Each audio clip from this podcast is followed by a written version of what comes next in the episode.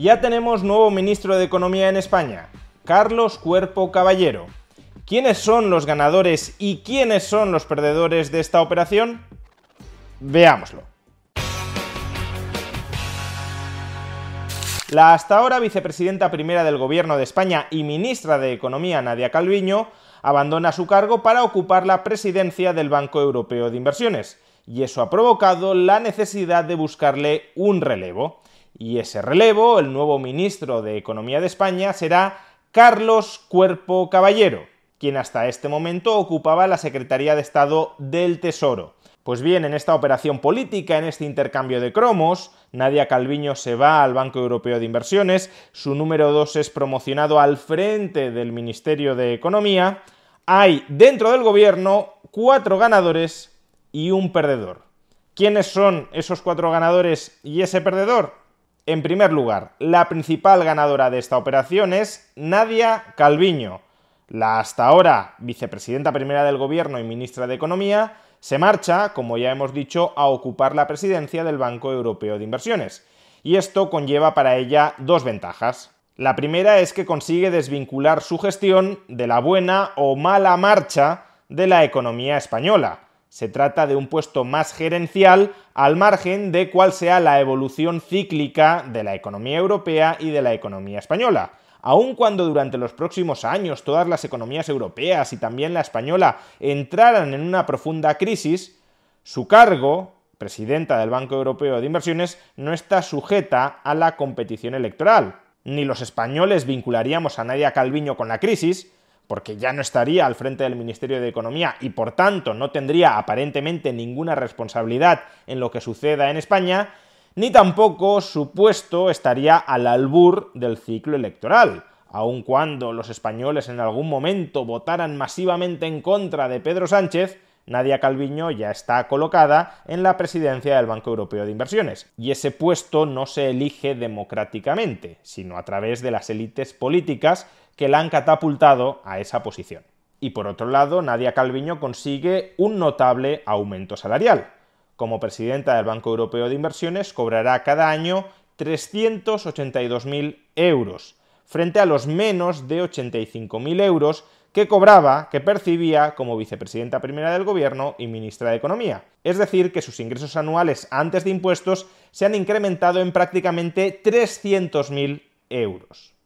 Pero además, Nadia Calviño también sale ganadora de esta operación por un segundo motivo, y es que ha conseguido colocar al frente del Ministerio de Economía a su número 2, a lo que podríamos considerar, al menos hasta el momento, un peón de Nadia Calviño.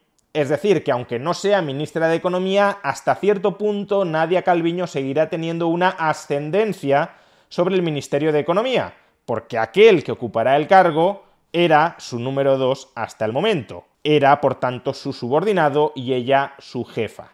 Distinto habría sido el caso si el puesto de ministro de Economía hubiese sido ocupado por otra familia política distinta del equipo de Nadia Calviño. En ese caso, la dinastía Calviño no habría heredado el control del Ministerio de Economía. Ahora sí, y por tanto lo que cabe prever en ese ministerio no solo es continuidad, con las políticas que ha aplicado Calviño hasta el momento, sino también continuidad en el personal que integra ese ministerio y que procedía todo él del entorno de Calviño. El segundo ganador de esta operación, evidentemente, es el propio ministro de Economía, Carlos Cuerpo, que ha ascendido dentro del ministerio. Antes era secretario de Estado del Tesoro y ahora ministro de Economía. Se trata de un nombramiento que, en principio, tiene un perfil más técnico que político y a su vez un perfil bajo. Bajo en el sentido de que, al menos hasta ahora, Carlos Cuerpo no era una personalidad pública que tuviese mucho carisma y mucha autoridad frente a los ciudadanos o frente a los simpatizantes del PSOE. En gran medida, para el común de los ciudadanos es un advenedizo, es un completo desconocido. Que Carlos Cuerpo tenga un perfil más técnico que político es en principio una buena noticia. Significa que la política económica de este gobierno no estará, al menos desde un comienzo, fuertemente ideologizada en una mala dirección. Seguirá siendo política económica y por tanto política, pero al menos el aspecto económico estará más o menos bien cubierto por conocimientos. Es decir, que la demagogia política no engullirá completamente la técnica económica, que esto es lo que previsiblemente habría sucedido si hubiesen nombrado ministro de Economía a un militante iletrado con el carnet del PSOE en la boca. Lo cual no significa, cuidado, que entrando como un perfil esencialmente técnico, Carlos Cuerpo, en el ejercicio de su nueva función, no vaya degenerando hacia un cargo político y politizador. Esa transición de técnico a político ya la hemos visto con otros personajes, en buena medida con Nadia Calviño y sobre todo con José Luis Escribá. Por tanto, no sería descabellado que a Carlos Cuerpo le terminara sucediendo lo mismo. Y en ese caso, cuidado, porque el peor de los políticos es el técnico politizado. Porque el político que no es técnico es un ignorante y no sabe exactamente cómo hacer daño. Pero el técnico sí sabe muy bien cómo hacer daño. Y en su condición de técnico politizado, lo querrá hacer pero al menos de entrada parece mejor que sea técnico a que no lo sea. Ahora bien, el perfil bajo del nuevo ministro de Economía supone que en esta operación también hay un tercer ganador, y ese tercer ganador es el entorno de Sumar.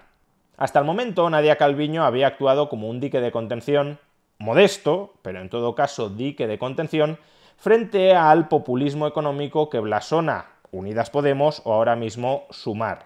Al final es verdad que Unidas Podemos y ahora Sumar han salido ganadores de muchas de las batallas económicas que libraron contra Calviño, pero al menos Calviño imponía ciertas líneas rojas que o no se cruzaban o se desplazaban muy poquito pero eso era posible porque Calviño tenía una ascendencia tanto dentro del gobierno como fuera del gobierno que era bastante potente. Ahora bien, el perfil bajo de Carlos Cuerpo, al menos de entrada, puede llevar a que en Sumar se sientan envalentonados para impulsar en mucha mayor medida su agenda antieconómica. Si quien tiene que cortarles las alas a los de Sumar no tiene tijeras, pues entonces difícilmente lo hará. Y quizá por esto último, quizá porque el nombramiento de Carlos Cuerpo supone en gran medida reforzar el poder negociador de Sumar dentro del gobierno, la cuarta ganadora de esta operación ha sido la hasta ahora ministra de Hacienda María Jesús Montero y a partir de ahora ministra de Hacienda y vicepresidenta primera del gobierno. Carlos Cuerpo no ha heredado la vicepresidencia primera que ocupaba Nadia Calviño, sino que ésta le ha sido transferida a María Jesús Montero, una persona de confianza de Pedro Sánchez y por supuesto absolutamente fanática y militante del Partido Socialista Obrero Español. ¿Qué significa esto? Pues que Pedro Sánchez pretende dotar a María Jesús Montero de autoridad económica y fiscal dentro del gobierno para contrarrestar algunas de las propuestas más alocadas que pueda plantear internamente Sumar.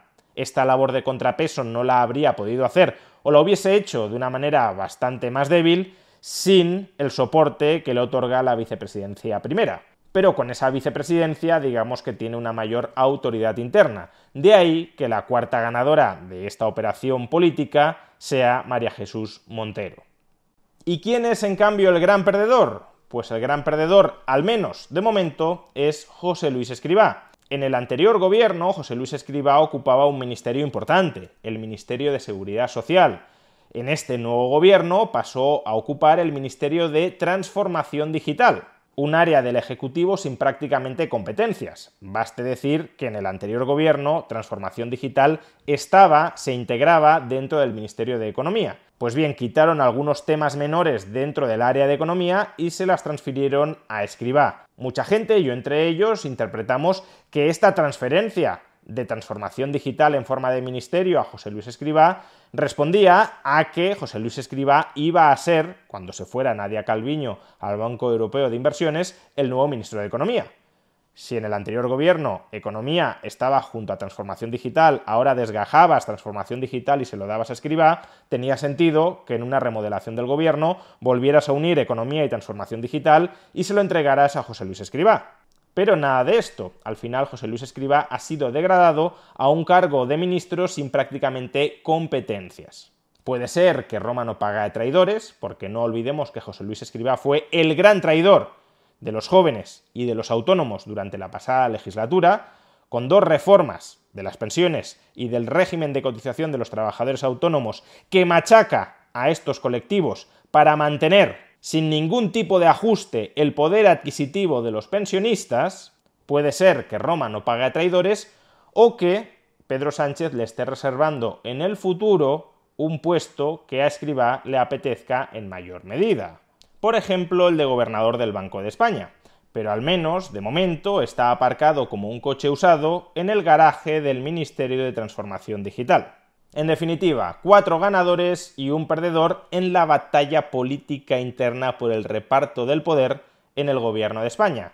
Pero al final, los perdedores de todas estas peleas intestinas por repartirse como buitres el poder político, en este caso el poder político económico, en última instancia, los perdedores de someter nuestras vidas, nuestras libertades y nuestra prosperidad a este infame reparto de cargos que no atiende a las necesidades de los ciudadanos, sino a las necesidades de las élites políticas que se están peleando por repartirse esos cargos, en última instancia los grandes perdedores somos todos nosotros.